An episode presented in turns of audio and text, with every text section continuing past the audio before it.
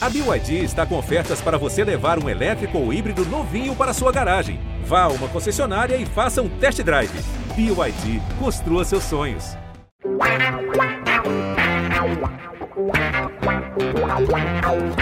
Pelé, dois na barreira, correu, o rei atirou. Gol!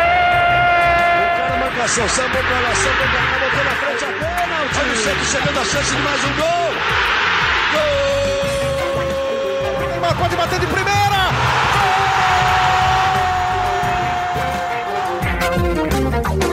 Hoje não dá para começar o podcast com um orgulho que nem todos podem ter, porque o que o Santos fez ontem na Vila Belmiro, a eliminação para o Tátira, fica muito difícil da gente começar um podcast com um orgulho que nem todos podem ter. Acho que hoje o trecho do hino que a gente pode começar o, o, o nosso podcast é mais um o motivo de minhas lágrimas e emoção. E ontem a emoção não foi nada positiva.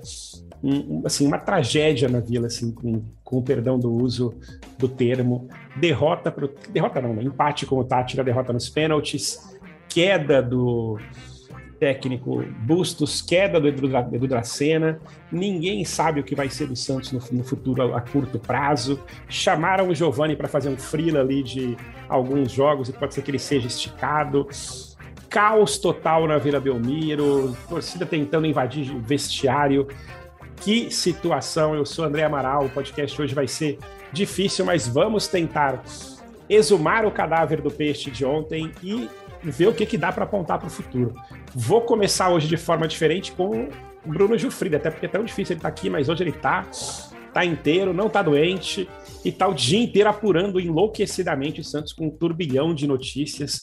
Bruno, quais são as últimas? A última, a gente está gravando aqui hoje, quinta-feira, por volta de 5 da tarde, depois da saída do Busto, saída do Edu da Cena e chegada do Giovani. O que mais pode acontecer com o Santos nas próximas horas e como é que foram os bastidores dessa saída ninguém esperava né, que o Busto saísse agora, que o Dracena saísse agora. Né? Boa tarde, Amaral. Boa tarde a todos que estão nos ouvindo, o pessoal que está aqui com a gente também na gravação. É, primeiro que eu vou me defender, porque nos últimos eu estive, tá bom? Quem não esteve se chama André Amaral. Verdade. Por motivo, Tava por doente, motivos, tava COVID, é, exata, COVID. exato, exato. Por motivos de saúde. É, cara, é impressionante eu queria resgatar qual foi a última vez que eu e você estivemos juntos num podcast, porque a situação deveria ser completamente diferente. É verdade. é, devia eu... estar tudo uma, uma, tranquilidade, uma paz, e é, a maré virou muito rapidamente, né? Uhum. É, eu acho que até comentei já no, no Twitter, nos programas do Sport TV que participei hoje, que o Santos caminhava para ter um trabalho aceitável, né? O Bustos vinha fazendo um trabalho, na minha opinião, ok não era o melhor trabalho que um técnico já fez no Santos, mas diante das peças que ele tem, de todas as deficiências do elenco, o trabalho dele me parecia bem razoável. Empatou com times complicados fora de casa, ganhou de times difíceis na Vila Belmiro e vinha ali, né, capingando um pouco, golzinho no fim e tal, mas vinha, né?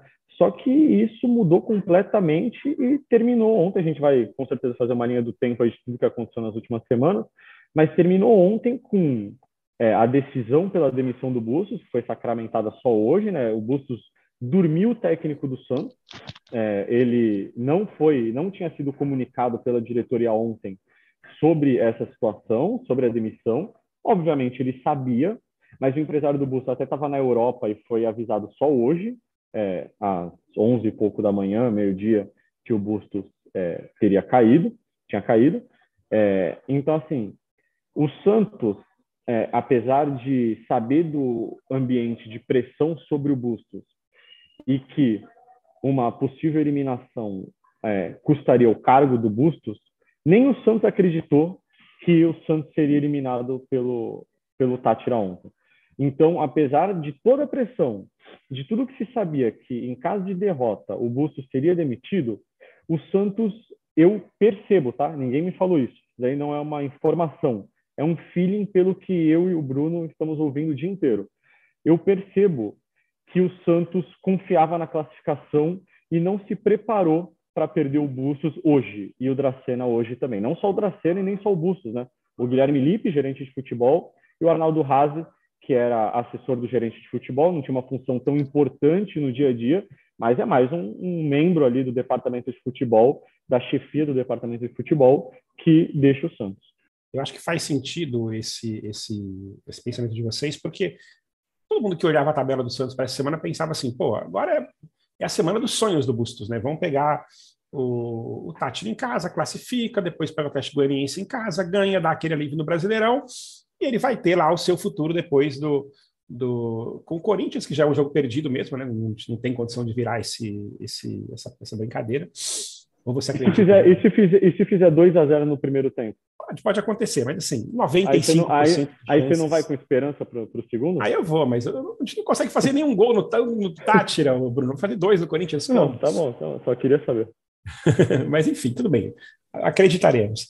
Mas aí é isso, né? Então, ontem perde, perde a classificação, caos total, e é e o do Dracena cai, realmente acho que ficou um pouco sem cabeça para decidir o que fazer e, e, teremos dias aí bem conturbados pela frente, já com o anúncio do Marcelo Fernandes comandando o time nos dois próximos jogos, junto com o Serginho Chulapa, junto com o Giovani, e que é uma outra situação muito complexa, a meu ver. Marcelo Fernandes sempre ali como o, o cara que está esperando para ser para ser o, o interino que fica, Acho que o Santos precisa olhar com muita atenção para esse, esse caso, para um, uma futura montagem de comissão técnica, o que fazer com o Marcelo Fernandes, se é o caso dele continuar mesmo. Mas, enfim, Isabel Nascimento esteve na vila com seu pai. Meu Deus do céu, Isabel, fiquei pensando em você junto com seu pai na, na vila ontem, naquele desespero que foi lá. Conta um pouco.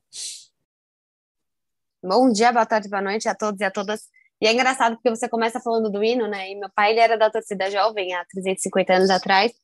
E a memória dele é muito fraca, né? É muito ruim mesmo, assim. E aí eu tem uma hora assim que a gente tá no jogo e ele falava nascer, viver e ver o Santos morrer. Eu falei não, pai, não é assim. Mas quase pareceu mesmo isso, né? E eu espero que a gente não veja o Santos morrer de forma alguma. Cara, eu eu tô sem palavras assim. Meu vídeo da Globo foi mais enrolando do que falando alguma coisa porque eu tava incrédula, incrédula, assim, eu não assisti aos pênaltis, eu saí do camarote, que eu tava ontem, e fiquei andando lá dentro, eu fiquei andando, andando, andando, eu não conseguia, eu não conseguia assistir, eu só ouvi o barulho da torcida, eu tava muito nervosa, foi um jogo muito tenso, foi horrível, assim, porque eu não tive, parece que a coisa brasileira não tem um minuto de paz, mas ontem o Santista não teve nada, assim, porque o jogo inteiro foi muito tenso, eu acho que nós tivemos 10, talvez 15 minutos ali daquela vontade do Ângelo inicial, né? Naquele momento, sim, a gente estava torcendo, a gente estava super animado, a gente estava é, um pouco mais satisfeito, mas a partir do gol do Tátira, foi um soco no estômago, assim, foi horrível, foi horrível. Ainda mais que ficamos 35 minutos ali no, no VAR, né? Então, assim, até alguns setoristas comentaram, ah, não, foi, foi invalidado, foi validado. Então, assim, a gente estava muito confuso, foi muito tempo no VAR. Foi muito ruim, assim, foi uma experiência cara, eu, eu não sei nem o que dizer, assim, o que o jogo contra é, cada jogo numa direção diferente, né? Mas assim, o jogo do, do Flamengo foi ruim, mas não foi ruim tanto tempo assim, sabe? Você teve pelo menos o gol do empate, mas ontem teve o gol do empate sim, mas, cara, foi num, foi num sofrimento, foi num momento que, assim, cada substituição, a, a torcida vaiava, ela vaiou o Ângelo indo embora, ela vaiou o Celso Célios indo embora, ela vaiou todo mundo. E aí, cara, ainda aquela.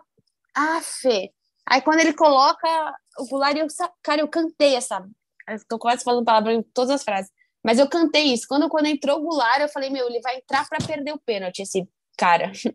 E eu deu tudo... a mesma coisa, Isabel, impressionante. Assim, eu falei, cara, é sério que vão botar o Goulart que não tá fazendo nada? Vai não, o cara não, o cara não tava aquecido. É, mano. Ah, Fê, eu andei mais ontem, porque ainda, sabe, falando da minha experiência, o jogo terminou 11h30, eu que gravo aqui para vocês e tudo gravo no meu canal. Eu fiquei eu fiquei até. Eu e meu pai ficamos até meia-noite e quarenta lá dentro da vila, porque a gente não conseguia sair por conta do, do gás ali em volta, né? A gente tentou sair duas vezes, estava terrível, estava terrível, assim, ainda mais nós que não temos nenhuma, é, nenhuma experiência com isso, é língua, é nariz, é, são os olhos, dor de cabeça. Então foi, nossa, juro, que noite horrível, assim, foi uma das piores noites de Santos, assim, que eu já passei, porque é, foi desesperador. E, e, e eu posso dizer assim, a torcida ela fez a sua parte, mas a torcida tem limite. E a torcida respirava com o Santos, assim, foram muitos erros de passe, erros de tomada de decisão. Não foi um Santos omisso, acho que isso que me irrita. Eu falei isso no vídeo, cara. Você pega um jogador e você fala, puta, não é tão ruim. Você tem um jogo que não achei que o Pires foi mal, não achei que o Braga foi mal, não achei que o Bauerman foi mal, não achei que o Marcos Leonardo foi mal, não achei que o Zanocelo foi mal. Pô, eu tô falando, tipo, quase mais da metade do time, e mesmo assim foi uma porcaria o jogo. Como? O Santos, problema dele é psicológico, cara, porque você pega pessoalmente, você pega a, a, ali olhando cada um, você não fala, nossa, realmente, o Kaique tava um pouco mais. É, um pouco menos, um pouco mais inseguro, isso, aquilo. Mas assim, não é um jogo que você fala, aquele jogo que a gente fala de Julio, de Angulo, sabe? Não é tão ruim. E por que que não consegue? Então, acho que é isso, acho que é frustração, Amaral, de fato, assim, eu tô sempre frustrado, coitado do meu paizinho. Ainda que meu pai vai contar uma coisa para vocês, ele foi com a, com a, camiseta do último patrocinador, né? E aí, e a gente tava no camarote da Pixbet, que é patrocinadora hoje do Santos. Aí chegando lá, o coitadinho ainda teve que vestir a camisa que a Pixbet deu para mim. Tava justinho pra caramba, ele tava todo justinho, todo incomodado, mas só um comentário mesmo, que além de tudo, meu pai tava com uma camisa M, na, com aquela barriguinha dele, é tanta pena dele, mas tudo bem, a culpa é toda dele, né? Ele me enfiou nisso. Então, Antônio, se você estiver ouvindo, a culpa é sua. Bruno Gutierrez, e, e, assim, após a queda do Dacena, várias especulações sobre o novo técnico, e como o Bruno de Frida estava falando mais cedo, no, no, aqui no podcast, até um pouco antes, fora do ar mesmo, é, acho que a diretoria do Santos foi pega tanto de surpresa assim que nem existe essa, essa, esse contato inicial para o novo técnico, nomes com quem a diretoria esteja conversando, já tem alguma, algum cheiro de quem pode ser esse cara? É, Amaral, salve Amaral, Xará, Bel, todo mundo que ouve aqui nosso GE Podcast. Para mim, me espanta porque, assim, é uma falta de planejamento muito grande, né? Porque até a, o desastre acontecer, o Santos ainda estava contando com uma sobrevida do Bustos. É, eu acho assim, desde que houve o 4 a 0 a entrevista polêmica do Bustos falando que tiraria nove dos onze titulares no intervalo da, da partida contra o Corinthians, tudo, eu acho que ali você já teria que começar a, a se preparar para o pior, porque era um time que não reagia, é, mais de dez jogos sem, só com uma vitória, e que com sorte ou azar, enfim, a bola não entrava, empatava demais. É, já tinha se complicado contra o Tátira na Venezuela, apesar de ser o time alternativo. Enfim, vinha dando sinais que não teria resposta nesse trabalho. E daí, quando você toma o 4 a 0 eu acho que ali o Santos já deveria ter se preparado melhor, já deveria ter um planejamento, já deveria ver o mercado que seja e esperou a tragédia acontecer para se movimentar. É, mesmo que a Copa do Brasil tivesse perdido, ainda apostava na Sul-Americana. E como o, o Gilfrida disse, o Santos contava com, com, a classificação já, pela fragilidade do Deportivo Tátira. E quando ela não vem, é que aí a diretoria resolve se movimentar. Eu acho que isso deve incomodar, se incomoda a gente que cobre o clube, acho que deve incomodar muito mais o torcedor do Santos, porque espera de uma gestão que preza tanto pelo profissionalismo que houvesse esse profissionalismo. Daí demite o, o Bustos às pressas, o Dracena entrega o cargo, mas é, pelo que a gente apurou, é, já havia essa conversa de também de, é, demitir o Dracena. Então você tem uma mudança de rumo no meio da temporada, com a temporada praticamente jogada no lixo, porque vai sobrar só o Paulista, e o, o Paulista não brasileiro, e o Santos é, vai de novo entrar numa campanha para se segurar na Série A do Brasileirão. E a gente está em julho ainda, ainda tem mais meio campeonato. E o Santos tendo que se reerguer e se refazer de novo, sem nenhum planejamento e sem ideia de quem vai ser o executivo de futebol. É, o próprio Xará estava conversando até com o PVC, não está na área, antes da gente gravar o podcast. Não tem um executivo de futebol no mercado, experiente, que conheça o futebol, que conheça o mercado. Se você falar hoje, pensar de cabeça, não aparece essa figura. Treinador é a mesma situação, a gente tem sempre aqueles mesmos nomes é, que, que, especulam, o Cuca, que já falou que não vai assumir clube, Renato Portaluppi, que também está ali mais ou menos na mesma onda, daí se fala em Elano pela ligação que tem com o Santos, é, daí vem o nome de Guto Ferreira, vem o nome de Sampaoli também, por causa dessa ligação que teve com o Santos em 2019, mas nomes efetivos, alguma coisa mais concreta, não existe. E, Gente, e sonhar com o Sampaoli, sonhar com o São Paulo, para mim, é uma, é uma insanidade. Né? O São Paulo acabou de sair do Olympique de Marseille, porque o Olympique de Marseille não tinha dinheiro para contratar os caras que ele queria. Aí você acha que ele vai vir para o Santos, que não tem um centavo para comprar o Auro, e, e, vai, vai vir para cá. Assim. inacreditável. Né? A gente falou disso na live, acho que eu, acho que eu tava com a Isabel na live, na véspera do jogo. Que seria uma insanidade, porque o cara sai do Olympique, porque o Olympique não tá podendo contratar quem ele quer, imagina vir para o Santos, coitado. Ele vai pedir o Messi e o Santos vai contratar o Wellington Paulista para ele. Não dá, não dá. E, o Santos não tem esse patamar de, de São Paulo, mesmo de Renato Gaúcho, né? Assim, não consegue pagar o Renato Gaúcho, é, não, não vai topar. Ou Marcelo Bielsa, né? Como os mais loucos querem um louco, é. não tem condição. Mas isso assusta muito. É, para uma diretoria que prezou tanto o profissionalismo, o futebol ainda é tratado de uma forma meio amadora, meio de supetão, de vamos na onda e ver o que vai dar. Eu acho que não deveria ser tratado dessa forma. Pois é, eu sou um super defensor do, do Rueda por tudo que ele vem fazendo administrativamente pelo Santos, assim, tapando um monte de buraco deixado pela, pelas diretorias anteriores. Hoje pintou mais um buraco, né? Inclusive, eu li, não sei se, se foi confirmada, Bruno, de que o Santos perdeu um processo para o auxiliar técnico do São Paulo e tem que pagar 3 milhões de reais para o auxiliar técnico, não sei se é notícia de hoje. É, na verdade, o Santos já tinha perdido, eu acho, Amaral, e o Santos tinha tentado recorrer, mas e é aquela conseguiu. recorrida que é só para ganhar tempo mesmo, que não, é. que não diz nada. Então, é, se saiu mais alguma coisa, com certeza é desse caso, que o Santos já tinha perdido e aí foi ratificado agora e, e vai, vai ser mantida a decisão. E aí, além desse dinheiro, o PVC fala na, na coluna, que, na, no, no texto que ele soltou hoje de manhã, que o Santos pagou 12 milhões de reais no ano passado em técnicos que haviam sido demitidos, né, em acordos com os técnicos que haviam sido demitidos. Assim, é muita incompetência que caiu no colo do Rueda. Mas, de fato, a gestão dele de futebol tem problemas. Né? Ele não, não conseguiu é, acertar nas escolhas de técnico, demitiu alguns até um pouco antecipadamente, enfim, é muito complicado. E agora vai ter mais uma chance de tentar alguma coisa até o final do ano. E, Diga, e Amaral, é, para completar, em relação à gestão, quando o Rueda é, faz a campanha dele para a eleição no Santos, ele fala em entrevistas que ele não entendia de futebol, mas teriam pessoas dentro do comitê de gestão que entenderiam de futebol e que ficariam responsáveis por essa parte. Tanto que quando ele é eleito e ele define o comitê, cada membro do comitê fica responsável ali por uma parte dentro do clube, fica ligado né, a um determinado setor do clube. E o responsável pelo futebol, que era o Quaresma, ele fica praticamente quatro, cinco meses, é, pede afastamento após é, ter Covid, ele ficou meio mal de saúde por causa da Covid, pediu afastamento, se recuperou, hoje está bem.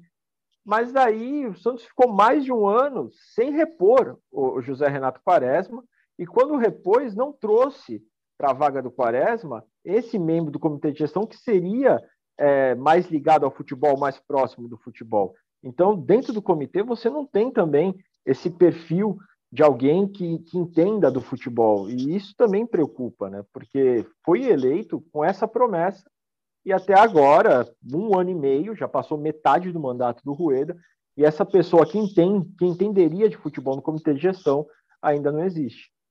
Muito complicado mesmo, o Bruno. E, e é isso, né? não tem gente no mercado. Não deve ser fácil também de você achar alguém que queira assumir essa posição no comitê Exato, de gestão né? hoje. É uma posição não remunerada com uma responsabilidade gigantesca, porque se é para você assumir, é para você trabalhar, para você ajudar, entendeu?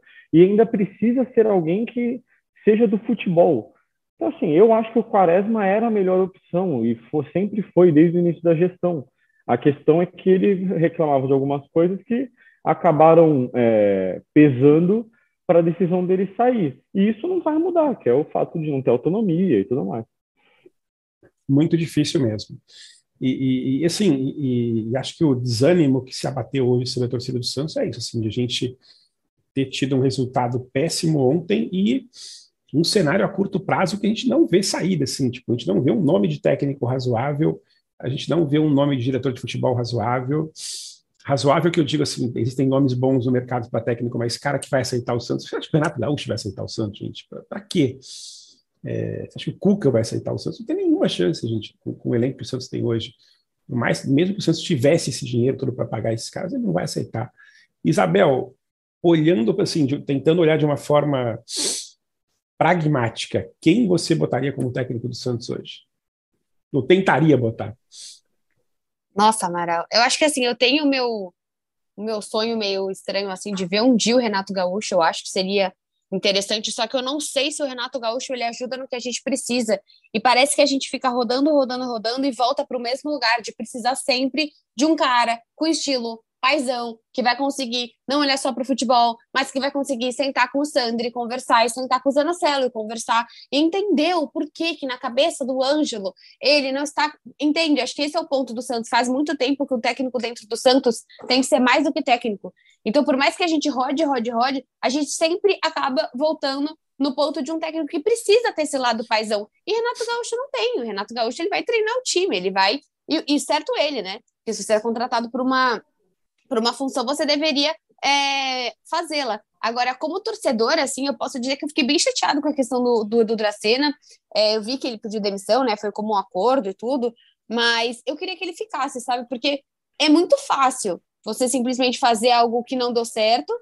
Eu não acho que não deu certo completamente, é claro que tem suas, suas tremendas problemáticas, e você ir embora. Daqui a dois dias ele aparece no Grêmio ou em qualquer outro time um pouquinho mais estruturado e continua a vida dele. Eu gostaria que o Dracena ficasse. Eu acho que assim, eu gostaria, como torcedora, peraí. E agora? Você passou aqui um ano e aí você vai embora e a gente fica com o Angulo, a gente fica com o Julio, a gente fica com o Goulart, a gente fica com o William Maranhão e você tá indo embora.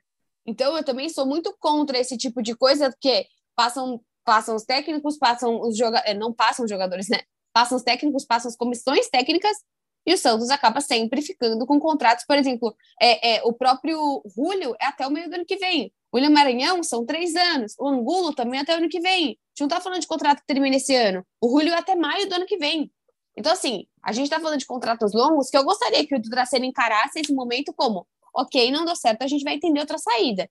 Eu, como torcedora, é, é, e, e, eu vejo que, assim, eu não sei se todo mundo é um combo só, tá? Aí os, os Brunos me, me corrigem, mas, assim, você ninguém serve. Absolutamente, se você tem que mandar embora, você tem que mandar todos juntos. Ninguém serve para o Santos, ninguém fez nenhum nada bom lá dentro. E então acho que isso que, que dói um pouco. Assim, eu não tenho um perfil de técnico. Eu acho que o Santos, infelizmente, se atrasar mais um pouco, a gente vai viver 2021 de novo, buscar um Carilli, porque vai chegar numa zona tão preocupante que a gente vai ter que ir para o resultadista de novo, e a gente vai voltar a ver o Santos que a gente não quer ver, vai voltar a passar sufoco de novo. Mas hoje, o desequilíbrio é, psicológico do time do Santos é o que mais afeta esse time. Porque ele não é ruim, ele tá longe de ser ruim. Juro, Isabel, assim, ai, oi, tô aqui. Isabel quase, quase ensaiou um volta Caribe aí. Putz, Amaral, mas o problema é que é a necessidade do Santos. Eu acho que a gente roda-roda atrás de ofensividade, ofensividade, certo? De ser ofensivo, do DNA, mas não tem, não tem peça para isso. Se o Santos não se mexer na janela, a gente vai quase cair de novo. Eu espero que quase, eu nem espero isso, aliás, né? Mas se a gente não fizer algo decente nessa janela, o Santos vai passar por isso de novo. E vai ter que buscar um Carilli de novo, não um Carilli, é um estilo do Carilli. Então, sei lá, me dá muito medo quem o Santos vai trazer. E eu concordo quando os Brunos falam que acho que pegou bem de surpresa mesmo, porque achavam que era o mínimo. Até o, o Gilfrida mesmo falou isso. Eu falei para ele na live. Ele falou: não, é impossível não passar do Tátira. Eu falei, não fala isso, tem gravado. Tem gravado. Então, mas não é impossível, porque o time do Santos hoje é extremamente limitado. E ontem, quando tomou o gol, se lascou. E o pior é que, assim, toma o gol, aí tem a mesma jogada, a mesma jogada, cara. Foram três, quatro, cinco contra-ataques, exatamente. Cara, como que você joga com três zagueiros e o primeiro cara que chega é o volante? Porra! Desculpa. Mas você está jogando com três zagueiros e das, todos os contra-ataques do Rodrigo Fernandes era o primeiro a chegar. Será que você não consegue ver que ninguém tem que ficar atrás, que alguém tem que ficar atrás? Sabe, o Luiz Felipe é super limitado, voltou a ser o Luiz Felipe de sempre. Então, acho que foi mal. Aliás, o Rodrigo Fernandes no gol de ontem, assim, lamentável, né? O quanto ele é lento naquele gol é uma coisa impressionante, Nossa. assim. É assustador. Ele é chega duas horas depois do cara do Tátira que sai atrás dele no Exatamente, atrás dele. Ele começa a correr, parece que está preso com o pé no chão ali. Mas eu queria só falar de uma, um outro assunto, assim, não, nem queria falar muito sobre o jogo de ontem, porque foi tanta tragédia que não, fica até difícil de falar. Mas é, queria falar sobre uma, uma, coisa que vocês contassem, o, o, o Bruno Gilfrida e Bruno Gutierrez, sobre essa, essa, esses bastidores da chegada do Giovanni. É, eu não tinha reparado, eu li só agora o tweet do Santos anunciando o Giovanni, O, o tweet fala assim: o Santos terá o ídolo Giovanni como auxiliar técnico de Marcelo Fernandes no jogo de domingo contra o Atlético Goianiense pelo Brasileirão na Vila Belmiro. Depois tem um outro, eles continuam, tem um mini fio. E eles falam o seguinte: a ideia do reforço da comissão técnica para esse jogo partiu de comum acordo entre o treinador interino e o presidente Andrés Rueda. Eu me pergunto o seguinte: desde quando existe comum acordo entre um treinador interino e um presidente? Tipo, o presidente não manda e o treinador interino não tem que fazer as coisas? Existe um comum acordo para isso? Como é, como é, que se explica é, eu imagino, do... é, eu imagino o, a cena assim, o Marcelo Fernandes falando, pô, presidente, queria te pedir um negócio. O, o que, Marcelo? Pode falar. Não, eu queria o Giovani como meu auxiliar aí nos dois próximos jogos e tal, é, porque vai ser contra o Corinthians também. Queria o Giovani como meu auxiliar aí. E o presidente falando, tá bom. Eu imagino que tenha sido isso, assim, esse tenha sido como um acordo. É, eu não vejo nada diferente disso.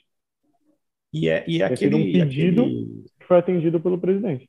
Não, e a gente chega assim no ponto mais dramático daqui, desse buraco de, de gestão de futebol que vocês citaram desde a saída do, do Quaresma, porque aí não tem ninguém no comitê de gestão que, que entenda do, do, negócio. O Rueda se admite ele, admite ele mesmo que ele não entende do negócio. É, não temos um gerente de futebol, não temos um técnico, então está o presidente falando com o técnico interino para decidir o futuro do negócio. É realmente inacreditável, né? Mas é, são amigos, né? O, o Marcelo Fernandes e o, e o Giovanni. São amigos, jogam bola juntos, inclusive. E o que, que vocês acham? Que é o que a gente espera, né? Eu, eu, eu Quando acho... você pensa num cara assim, você fala, puta, mas joga bola com o meu hum. interino. Ah, então ufa. Eu acho, eu acho um pouco, é, não sei se a palavra é certa, mas é bizarro é, a criação né, de, um, de um fato novo pelo Santos para um, tirar um pouco né, dessa coisa da demissão do técnico, saída do executivo de futebol e tudo mais, para anunciar a, o acordo para trazer o auxiliar do auxiliar técnico. É, é, é, meio justificável, assim. Você trazer o Giovanni nesse momento é você jogar ele ali como boi de piranha, porque daí vai todo mundo focar no Giovanni e tem que esquecer um pouco essa situação que está passando o Santos. Eu acho que é isso. Eles estão usando o Giovani como uma forma de tentar jogar para a torcida e desvirtuar um pouco essa situação e tentar criar esse fato novo, enquanto ali dentro do clube eles tentam resolver esses 500 problemas relativos ao futebol. Eu acho que o Giovani está sendo usado aí como uma, uma forma de distração, digamos assim. Não, e o pior é que ele está sendo usado mas a própria torcida não caiu nisso, né? Assim, a torcida, assim, a reação no, no, nas redes sociais, pelo menos, em relação ao anúncio do Giovanni foi péssima. Todo mundo, eles estão malucos, assim, tipo, o Giovanni nunca treinou um time na vida, vocês estão chamando ele para ser auxiliar técnico. Todo respeito Mas... ao Giovanni. Como jogador, foi um dos jogadores mais brilhantes que eu já vi jogar no Santos. Foi o cara que me deu mais alegria ali naquelas tragédias de décadas de 80 e 90. Quase nos levou a um título histórico em 95 mas não, né? Não é ele que vai resolver essa situação. Desculpa, Bruno, te cortei. Mas não, não, que é isso, Amaral. Você está certo, tem que concluir o raciocínio. É que eu queria completar. A torcida não compra tanto porque a boa parte da torcida não quer o Marcelo Fernandes mais também no, no, no, no dentro do Santos. Quando é, anuncia a queda do Bustos, a saída do Dracena, boa parte ali nas redes sociais de torcedores do Santos pedem para que também saia o Marcelo Fernandes e o Serginho Chulapa e que se profissionalize a, a comissão técnica fixa. É, alguns chegam a citar até o São Paulo, que afastou é, membros da comissão técnica fi, fixa quando assumiu o Santos. Então, por já ter essa rejeição de uma parte da torcida com o Marcelo Fernandes, quando vem o Giovani, não causa tanto efeito por causa disso. Acredito que seja isso, né? Essa é a análise que eu faço dessa situação. É, e em algum momento o Marcelo Fernandes começou a ter um pouco de uma fama de derrubador de técnico, enfim, tem toda uma questão ali, tem toda uma, uma situação complexa em relação ao Marcelo Fernandes, e aí chega lá a turma da padaria, começa a pedir, faz faixa para que o Marcelo Fernandes assuma. É muito complicada essa situação, assim, eu, eu, eu não sei se, se o Rueda vai ter condição de segurar isso por muito tempo, é, mas também entendo o quanto que é difícil para ele, nesse momento em que ele não tem técnico, não tem gerente, não tem ninguém no comitê de gestão, tomar alguma decisão. Ele está se guiando pelo que tem na mão, e o que tem na mão hoje é o, um treinador interino. É isso, Gilfrido? Eu estou exagerando.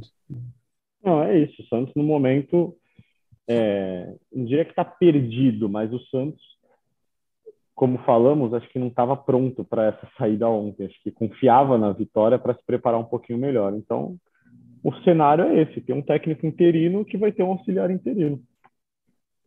Um Frila. O Frila, auxiliar Frila.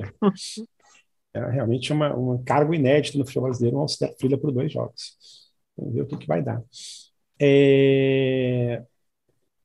E para domingo agora, teremos Atlético Goianiense. E o que, que dá para esperar desse time completamente em frangalhos? Hein? É, Maicon volta pelo menos, alguma, alguma chance de termos alguns reforços? Maicon com certeza, né? Maicon com certeza. Agora, uma, um outro ponto que eu queria falar, e que ontem até acho que se a gente conversasse isso antes do jogo e depois conversasse depois do jogo, talvez as opiniões fossem diferentes. É, o Bruno de Frida deu uma história na, na terça-feira, se eu não me engano, de que representantes do Newcastle estariam aqui no Brasil para observar o Ângelo. E teriam até sugerido uma proposta de 20 milhões de euros por ele. É, antes do jogo, eu vi muita gente comentando, pelo amor de Deus, o Ângelo é o maior talento do futebol brasileiro no momento, não dá para ter 20 milhões de euros é uma perna do Ângelo só, e não sei o quê. Depois do jogo, acho que talvez a, o, o, o, representante do Newcastle até esteja repensando um pouco a história, porque a atuação do Ângelo ontem foi muito abaixo. É, começando por, até pela Bel, você venderia o Ângelo hoje, Bel? Assim, você acha que é o momento de se desfazer do Ângelo? Se viesse um, uma grana dessa, tipo 20 milhões de euros, que podem ajudar bastante o Santos a montar um time, etc., ou é hora de segurar o garoto ainda? Cara, Mara, eu tenho muito medo de segurar. Eu acho que hoje o Santos vive um momento muito complicado e ainda vive um momento complicado financeiramente, né? A gente sabe disso. É, eu acho que o dinheiro é alto e eu acho que o Santos precisa, mas o problema é para fazer o quê, né, Amaral? Eu acho que por mais que hoje assim tudo deprime, né, o Santista, é o CT que deprime o Santista, é, a Vila Belmiro deprime o Santista. Poxa, ontem eu estava no camarote, é óbvio, é, é um dos melhores lugares da Vila, mas poxa, a cadeira pode ser melhor, tudo pode ser melhor, né? Você olha para o lado, sabe? Você vê outros times conquistando e, e não dá para você não olhar para o lado. Você tem que pensar o que você vai fazer com esse valor. Legal, são 20 milhões, mas você vai colocar no clube, você vai, você vai mudar algum tipo de infraestrutura, porque, poxa, o Santos está caindo aos pedaços por todos os lados, sabe, Amaral? Você vai no, na Vila Belmiro, eu, eu sei, eu entendo a parte histórica, mas é muito triste, é muito triste. Poxa, esse final de semana até tô, tô mais, mais ainda emocional hoje. Ontem, né, essa semana aqui, ah, os caras da, da, de uma série famosa aí vieram assistir o Palmeiras e tudo. Poxa, eu fiquei pensando, onde que eu levaria eles, cara? Eu, tô, eu tava ontem nos melhores camarotes do Santos, e mesmo assim, sendo os melhores, não, ainda assim, não, não chega é, é, aos pés do que outras grandes arenas que hoje que a gente espera, né, que o Santos busque e ofereça. Então, acho que o Santos oferece muito pouco, né? Então, eu tenho muito medo, Amara. Eu acho que te, o Santos acabaria vendendo, eu acho que pode até se arrepender. Eu acho que o Ângelo é um talento muito, muito grande, mas que vive o mesmo momento de todos os outros meninos, um desequilíbrio absurdo. Ele é inconstante, ele é desequilibrado emocionalmente, só que isso não é o Ângelo. Isso é o Ângelo, isso é o Zanocelo, isso é o Sandra, isso é o Kaique. Poxa, isso é metade do time, sabe? Então eu acho que não é o peso do Ângelo. Eu, eu realmente não sei, Amaral. Porque acho que a gente pode se arrepender, só que 20 milhões são importantes, mas precisa mudar o patamar. O Santos precisa mudar o seu patamar em vários âmbitos. E a Arena importa assim. Eu acho que esses últimos tempos que eu estou indo bastante para a Vila, e é extremamente cansativo para ir voltar de quarta-feira, nove e meia da noite para a Vila, vir para São Paulo, mas eu acho que é, o dinheiro precisaria ser muito bem aplicado, porque não dá para você vender Rodrigo, vender Ângelo, vender sei lá quem, e você contratar, se eu não me engano, das últimas 20, das contratações do Rueda, sei lá, são, foram 20 contratações quando o Rueda está aqui, 14 o Santos usou, 14 foram embora, 14 foram empréstimos. Estou falando desse número 100% confiando no que o Antônio me falou ontem, Antônio meu pai. Então, nenhum furo jornalístico, ele que falou que 14, mas assim, independente se são 14 ou não, é, é, mais de 60, são quase, sei lá, 70% dos jogadores que o Santos trouxe na gestão que não estão dando certo. Então, eu acho que o valor é importante, só tenho receio de como ele será utilizado. Porque se for utilizado do jeito que a gente está sendo para comprar o William Maranhão, aí não faz sentido. E você, Bruno, vocês, Brunos, na verdade, acham que é hora de vender o, o Giovanni? Não, pelo amor de Deus. o, o, o Ângelo? Olha, eu acho que 20 milhões de euros pelo Ângelo, pelo que ele já fez hoje, pelo que ele fez até aqui, até hoje, é um valor ok. A questão é que eu acho que ele tem potencial para fazer muito mais. Eu acho que o Ângelo poderia fazer muito mais pelo Santos do que ele fez até agora. Então, é... não sei se eu venderia. Eu acho que eu não venderia, porque eu acho que ele vai desempenhar mais do que ele já desempenhou e vai valer mais. Só que tem uma questão que é o que é o valor estipulado de preferência de compra pelo Barcelona. Né? Então, o Ângelo meio que vale hoje 35 milhões de euros, que é quanto o Barcelona tem a preferência para comprá-lo. Então, ele dificilmente vai ser vendido por mais do que isso. Né? Mas aí, como funciona? Se o Newcastle aparece com uma proposta de 20, aí o Santos vai lá no Barcelona e fala assim: escuta, tem um cara querendo me pagar 20. Você quer Aí, se o Barcelona pagar 20, não, aí o Barcelona pode pagar 20 e levar. Uhum. Não, o que vai acontecer, Amaral, é que o, o Santos um não vai avisar. 60, chegar um cara oferecendo 60 e o Barcelona oferecer 35, o Barcelona leva. Não, mas o que vai acontecer é o Santos não vai avisar e depois vai vir um e-mail igual do Gabigol, falando, poxa, você não avisou a gente antes, aí vem outra coisa para o Santos pagar. Enfim. É, eu, eu não sei, eu, eu, eu acho que talvez para o 20 não, mas se chegasse a um 25 aí eu já olharia com, com carinho, porque é isso que você falou, Bruno, beleza, o, o Ângelo tem potencial para fazer muita coisa, mas quando é que ele vai desempenhar um papel incrível com esse time que o Santos tem hoje? Assim, vai, brasileiro ele vai fazer isso, no ano que vem ele vai fazer isso, então talvez seja o momento de pensar em, em vender. Assim, eu, talvez se aumentasse um pouquinho a oferta aí, eu, eu olharia aí com cuidado, com um pouquinho mais de carinho para isso. É, e, e, concordo que Ângelo, para mim, é um talento, é um garoto que a gente não pode esquecer que tem 17 anos, que vai evoluir para caramba. Enfim, é, acho que é o caso de, de pensar nisso, até como futuro do Santos mesmo, porque a gente sabe que o Rueda conta com uma venda esse ano para fechar o próprio orçamento do Santos esse ano. Talvez o melhor não fosse vender o Ângelo, fosse vender algum outro jogador, mas não sei se vai pintar proposta também por algum outro. Bruno Gutierrez, você então encerra aqui com Vende ou não o Ângelo e seu palpite para Santos e Atlético Goianiense? Opa, vamos lá, Amaral. Eu sigo um pouco pela linha do, do, do Gilfrida. Eu acho que hoje o futebol do Ângelo não é para 20 milhões. Eu acho que vale menos até do que 20 milhões pelo que ele tem apresentado. Mas é aquilo, ele tem o potencial. O Santos precisa é, colocar na balança né, o custo-benefício dele. Vai apostar numa evolução do Ângelo para que suba esse valor e chegue talvez até os 35 milhões é, pré-acordados com o Barcelona, ou vai pensar no imediatismo, na necessidade de se montar um elenco é, melhor, de se reforçar para parar de passar perrengue e sacrificar o Ângelo para poder ter um time mais decente. É, o Santos precisa pesar isso na balança, ver como estão as finanças, ver se com o Santos de hoje consegue reforçar o elenco de uma forma que não passe pelos apuros do ano passado, ou se realmente é necessário é, acabar vendendo o garoto para poder cobrir esse rombo financeiro e poder ter um final de ano mais tranquilo, menos doloroso, tanto para o Santos quanto para o seu torcedor. É, sobre palpites, Amaral, é, é, bem difícil, viu? Porque você não vai ter o Ângelo, está suspenso, ainda não vai poder contar nem com o Auro nem com o Felipe Jonathan por causa do protocolo da CBF, mesmo que eles testem negativo, eles não podem jogar. É, tem a volta do Batistão que não pôde jogar na, na ontem, né, na quarta-feira. Mas eu acredito que o Santos consiga uma vitória magra, 1 a 0 até porque o Atlético Goianiense sempre traz problema para o Santos na Vila Belmiro. Isabel Nascimento, seu palpite. Olha, Mara, eu vou no 1x0, porque eu acho que o Santos só conseguiria ganhar de placar mínimo. Eu acho que o jogo vai ser muito duro. Não estarei na vila, vou me dar esse descanso, porque não estou dando sorte também, então quem sabe a gente descubra que sou eu. Porque, cara, esse jogo, esse ano eu já fui uns sete jogos na vila, eu só ganhei contra o Curitiba, o resto eu empatei, eu perdi. Então, na Vila ou na Arena Barueri. Então, eu tô com azar em todos os cantos. Se tivesse no Paquibu, teria ido, teria perdido também.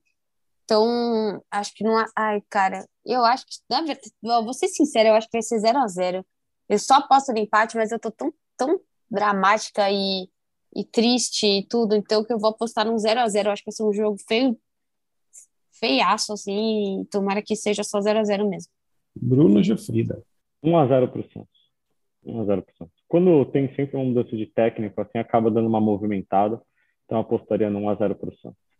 Eu vou nesse 1x0 pro Santos também, mais no, na torcida do que na razão mesmo, porque assim, é, é, quase impossível prever o que vai acontecer, que time que o Marcelo Fernandes vai escalar, realmente não dá nem para entender o que, que, ele vai que ele vai querer fazer, se vai botar balieiro, se vai inventar de botar um monte de gente da base, se vai é, botar os, tirar os equatorianos, se vai botar os equatorianos, não dá para saber nada.